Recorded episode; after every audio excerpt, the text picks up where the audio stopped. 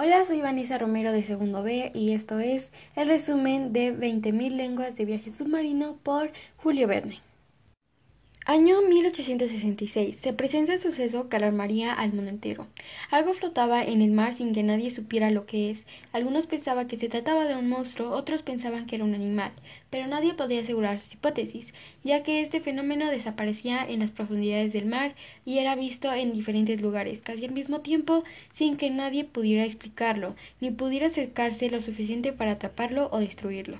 Entonces fue organizada una expedición especial a bordo del barco Abraham Lincoln para investigar de qué se trataba. En su primer encuentro con este fenómeno sostuvieron un enfrentamiento.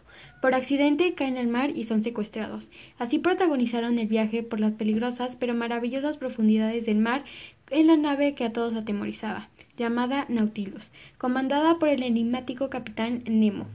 Los tuvo recluidos contra su voluntad casi por un año, sin que éstos pudieran entender al cien por ciento las razones por las que el capitán tuviera tanto odio a la sociedad.